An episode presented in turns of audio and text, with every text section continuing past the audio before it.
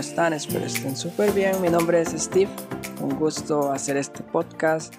Un gusto transmitir algo que Dios últimamente ha estado tocando a mi vida, a mi corazón y espero esto les ayude a todos ustedes de alguna u otra manera a seguir los caminos de Jesús, a seguir adentrándonos a Él, a seguir conociéndolo a Él día a día y a seguir experimentando. Entonces, antes de empezar, voy a orar ahí donde tú estás, si quieres acompañarme, perfecto, si vas manejando, si vas para la universidad, donde sea, tranquilo, se entiende, pero yo oraré por ti y por mí y por todo el mundo. Señor Jesús, gracias, gracias por tenernos hoy aquí. Gracias Señor Jesús por la oportunidad de hablar a estas personas, por la oportunidad de transmitir tu palabra, de transmitir tu evangelio. Señor Jesús, sé tú hablando y no yo, sé tú a través de mí, perdóname, Señor, purifícame, Señor, y que la cruz de Cristo sea la que hoy me respalde. Y también, Señor, gracias por perdonar a cada persona que está escuchando ahorita esto en sus radios, en sus dispositivos, en donde sea. Muchas, muchas gracias. Y amén. Ok. Hoy el tema, pues, trae consuelo, amor, paz. Es un tema un poquito más relajado, no, no es tan caótico. Hoy vengo como más pacífico, porque normalmente hay veces en los que los mensajes que normalmente me gustan dar es como ve a hacer iglesia y ve a tomar las responsabilidades, ve a tomar las cartas en el asunto, morderse, caminar más con Dios, o sea, dar una milla extra por Dios, ya saben, impulsar a la acción. Pero hoy va a ser totalmente lo opuesto, porque ¿qué pasa cuando el afán de hacer cosas, el afán de muchas, muchas cosas nos hacen perder la cordura y perder todo lo que veníamos haciendo ayer y de la nada, boom, bajonazo espiritual. Entonces, a raíz de eso es que viene este podcast, revisar un poco nuestro corazón, diagnosticarlo. Entonces, nos vamos a citar todo esto en Salmos 37.7, que dice así. El versículo empieza primero como anillo al dedo. Quédate quieto en la presencia del Señor. O sea, es totalmente ilógico, totalmente raro tal vez para muchos. Pero dice, quédate quieto en la presencia del Señor y espera con paciencia a que Él actúe. No te inquietes por la gente mala que prospera, ni te preocupes por sus perversas maquinaciones lo sé, es raro, lo sé, puede ser muy calmante, muy tranquilo escuchar esto como, ay, voy a quedar quieto. Pero vamos a desmenuzar todo esto en cada coma que hay. En este caso hay una coma, un punto, después otra coma y después otro punto. Son cuatro partes en las que quiero dividir este mensaje. Las últimas dos se van a mezclar, entonces vamos por lo primero. Quédate quieto en la presencia del Señor. Primero, lo sé, es tal vez como chocante e impotente nada más quedarse quieto. Si ustedes son unas personas muy, muy impulsivas o muy proactivas o como yo que les cuesta estar en la casa, que son como gatos encerrados, sé lo difícil que es quedarnos quietos. Si les gusta servir con mucho más razón, o sea, créanme, lo sé, sé que es difícil quedarse quieto.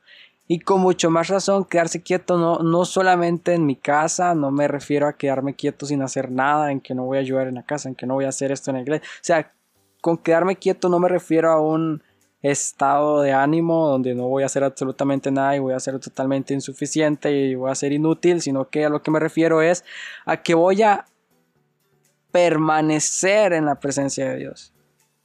Porque conste que no dice quédate quieto, coma, no, dice quédate quieto en la presencia del Señor. Entonces yo digo permanecer en la presencia de Dios. O sea, ¿cómo permanezco aquí? ¿Cómo disfruto estar aquí? La única manera de hacer eso es aprender a deleitarme en Dios. ¿Hace cuánto no me asombro por algo que Él ha hecho en mi vida? ¿Hace cuánto es que yo veo todo natural, todo de una manera muy rítmica, todo va siguiendo un sistema, va todo siguiendo una especie de línea con Dios. Sirvo, ceno, como, me duermo, a veces no como, a veces solo voy a servir. Todo sigue una rutina y veo y me pasaba que yo en servicio y era como no me asombro por esto, o sea, no, no veo Y según yo el problema era mío, el problema tal vez pensaba que era la iglesia que no avanzaba, pero no, el problema era mío. No asombrarme por la cantidad de personas que estaban recibiendo a Jesús, por lo que Jesús hizo en mi vida. O sea, el estar en tanto ritmo hace que olvide que, o sea, olvido mi casa, literalmente llegaba a mi casa solo a dormir y, ya dormía y me amanecía y ya era otro día rápido y, y la rutina no me dejaba permanecer en mi casa, mucho menos en Dios.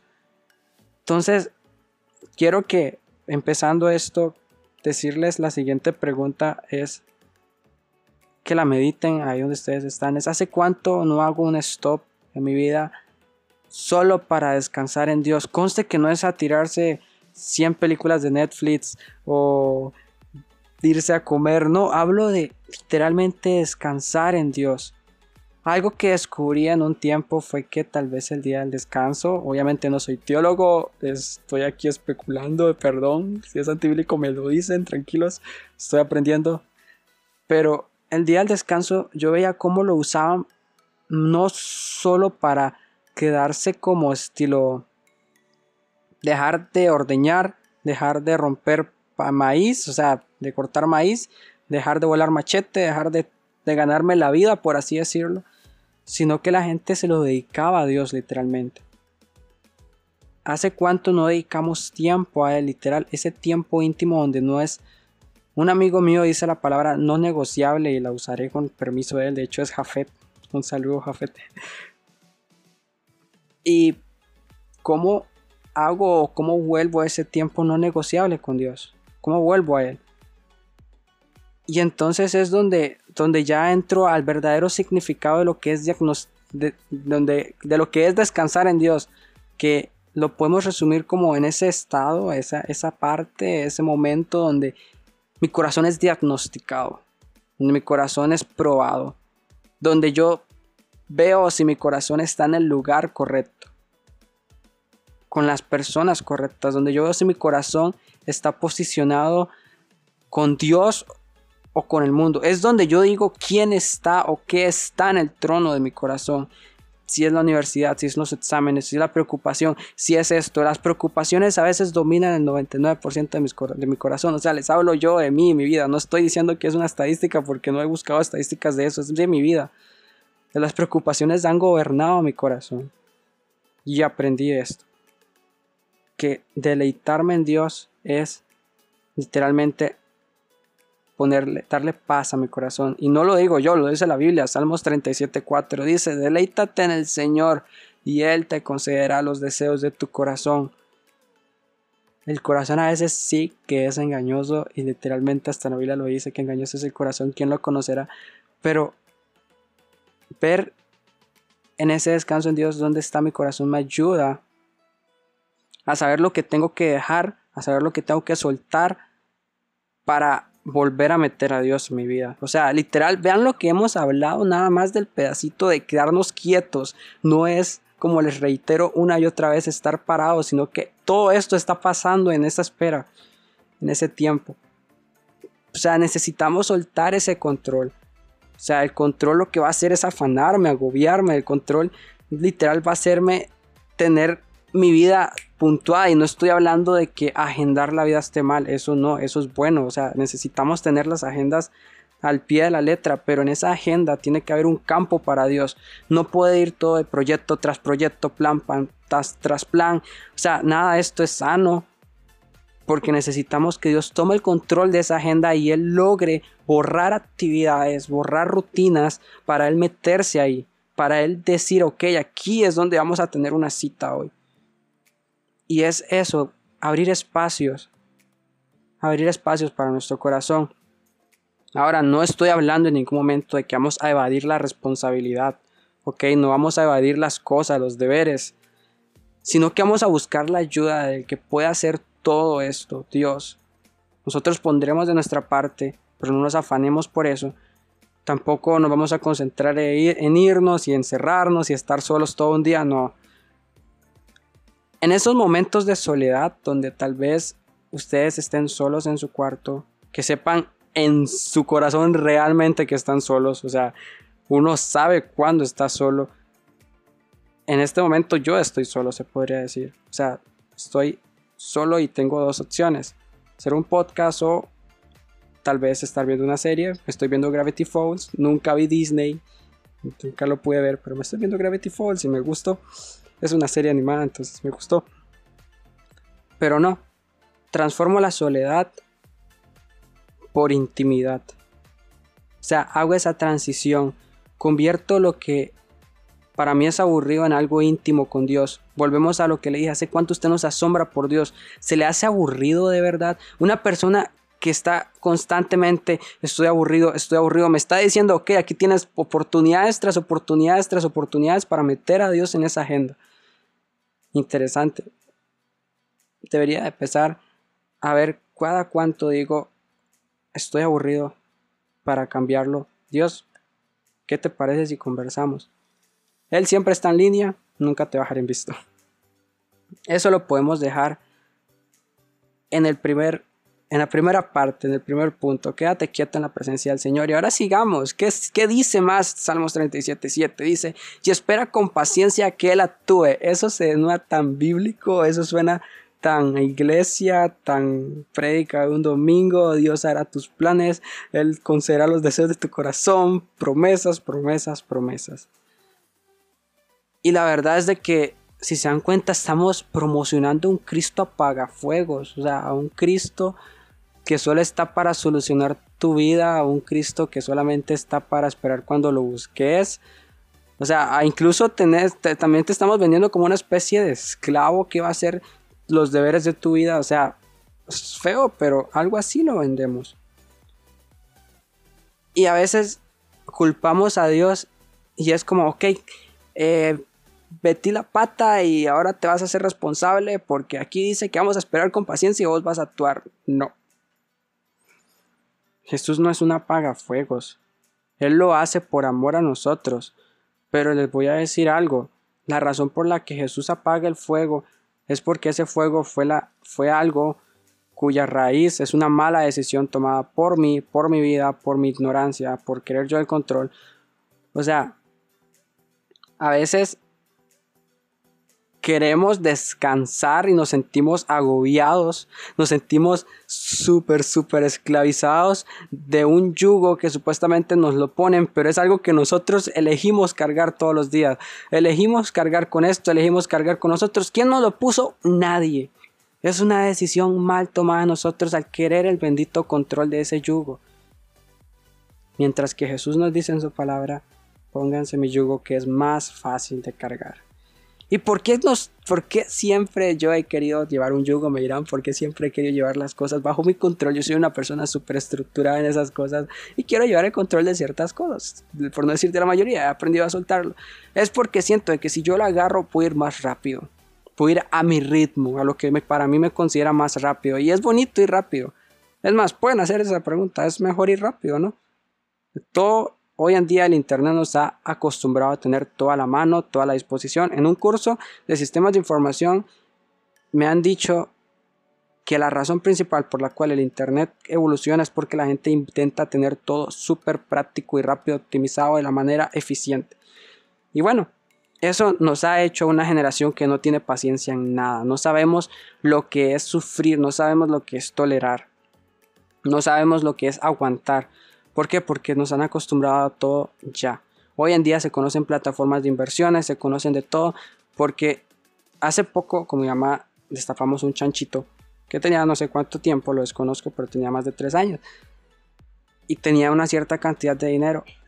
Y la verdad es de que se me hacía como tan feo gastarla, o sea, hasta dolía gastarla, porque era tanto tiempo el de tenerlo retenido que es así.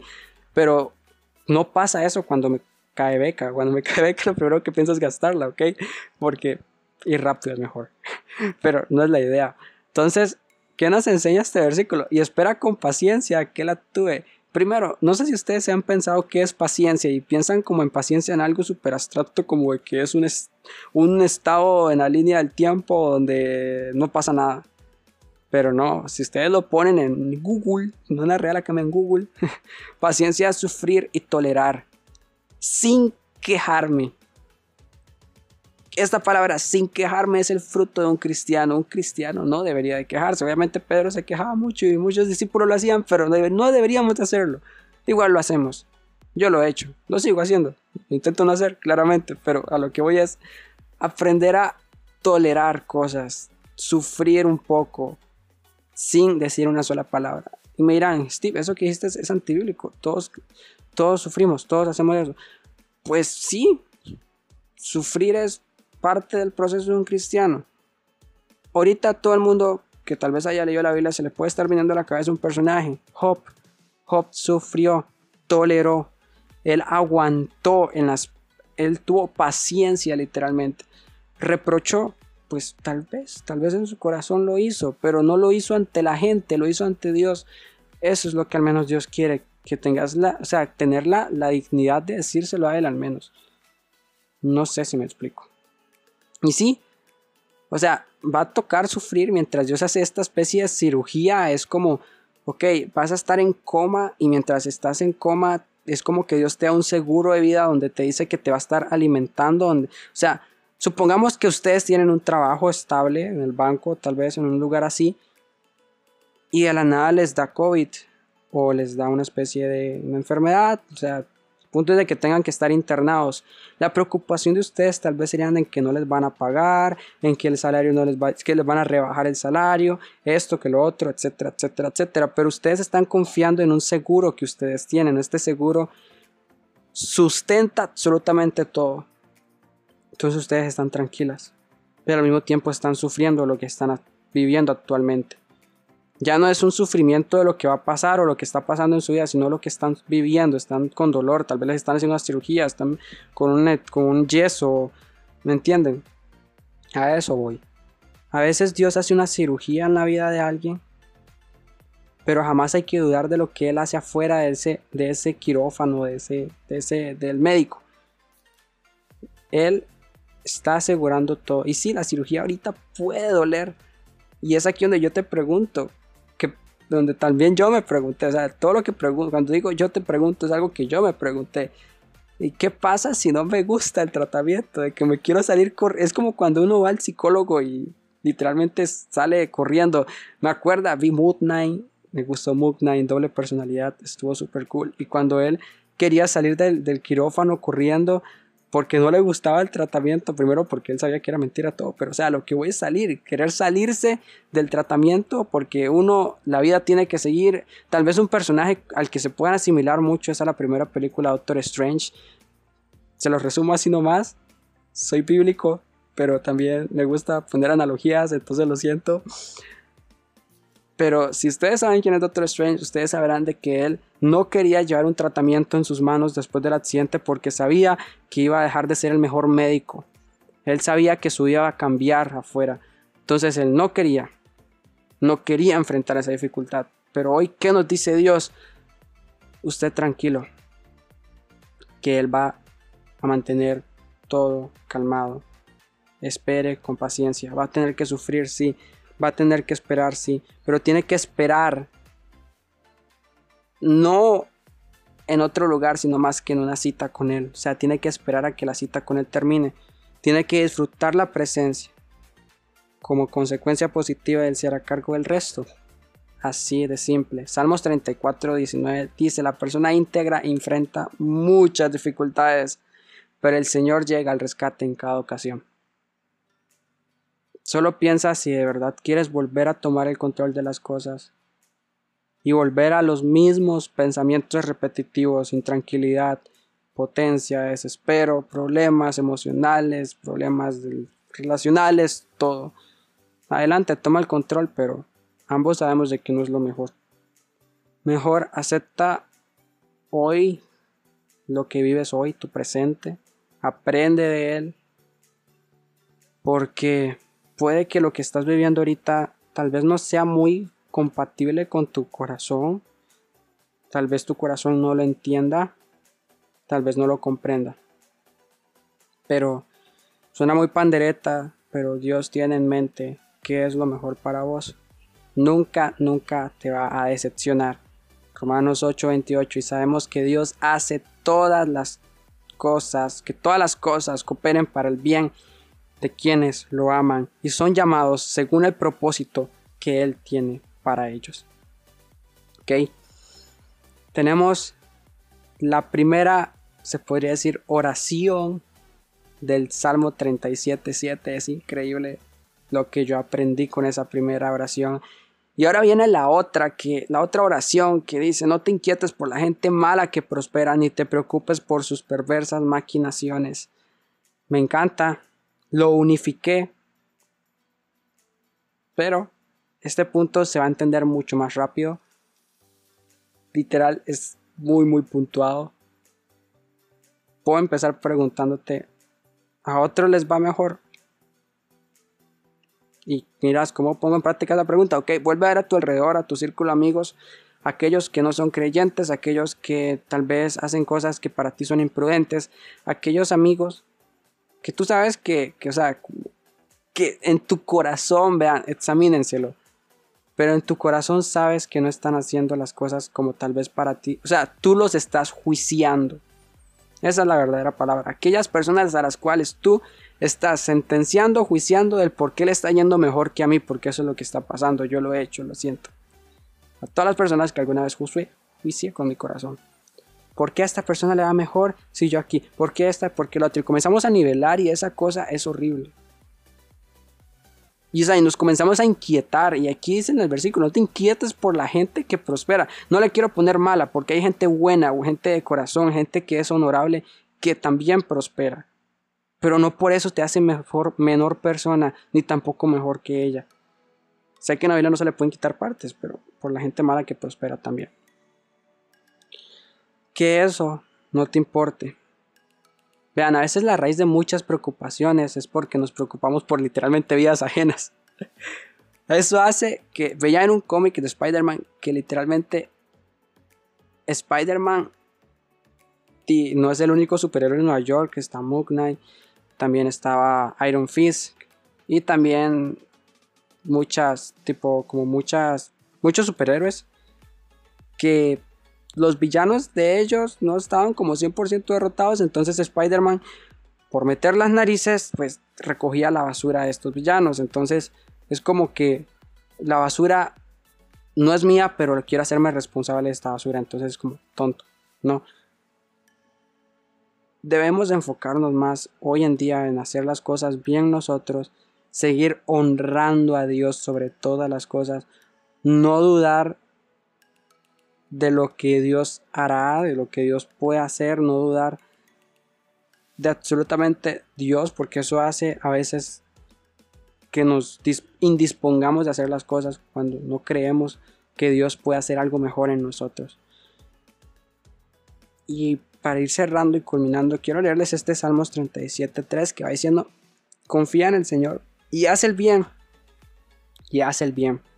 Entonces vivirás seguro en la tierra y prosperarás. Al final del túnel di, lo hiciste por él, ¿no? No para verte mejor que alguien, no para igualar a alguien, no para superar a alguien, no para alguien, no para... Lo hiciste por él. Deja de enfocarte en problemas ajenos. O sea, literalmente lo que quiero decirte con ni te preocupes por sus perversas maquinaciones, esa parte, la última parte, la última, la última oración de este versículo se traduce o lo podemos traducir como desenfoque totalmente de las intenciones de otros. No tengo nada que ver con las intenciones de otra persona. Tengo mi vida y mi responsabilidad. De mí depende mis decisiones y mi futuro de la mano de Dios, claramente. O sea, no de mí depende mi futuro, claro. No, no metamos ahí, ¿verdad? De que no hay que poner a Dios. O sea, ya me, ya me, me doy a entender, o sea, serios en eso. Nosotros tomamos la decisión. Nosotros somos responsables de las consecuencias, ya sean positivas o negativas. Allá nosotros si metimos a Dios o no. ¿Ok? Pero por eso, hoy culmino diciendo lo mismo que dice el Salmo. Salmo 37.5 dice, entrega al Señor todo lo que haces, confía en Él y Él te ayudará. Ustedes, como Pilato, lávense las manos, no sean irresponsables. Que sí, ¿Van a tener su propio ritmo en las cosas? Sí. ¿Va a ser muy prometedor? También. ¿Va a ser lento? No sé. ¿Va a ser rápido? Tampoco. Pero lo que sí sé es que va a ser perfecto. No se esmeren. Sigan confiando en Dios, descansando en Él. Sepan cuándo actuar. Sepan cuándo descansar. Que la rutina no los afane. No se preocupen por lo que viene, por lo que será y por lo que fue.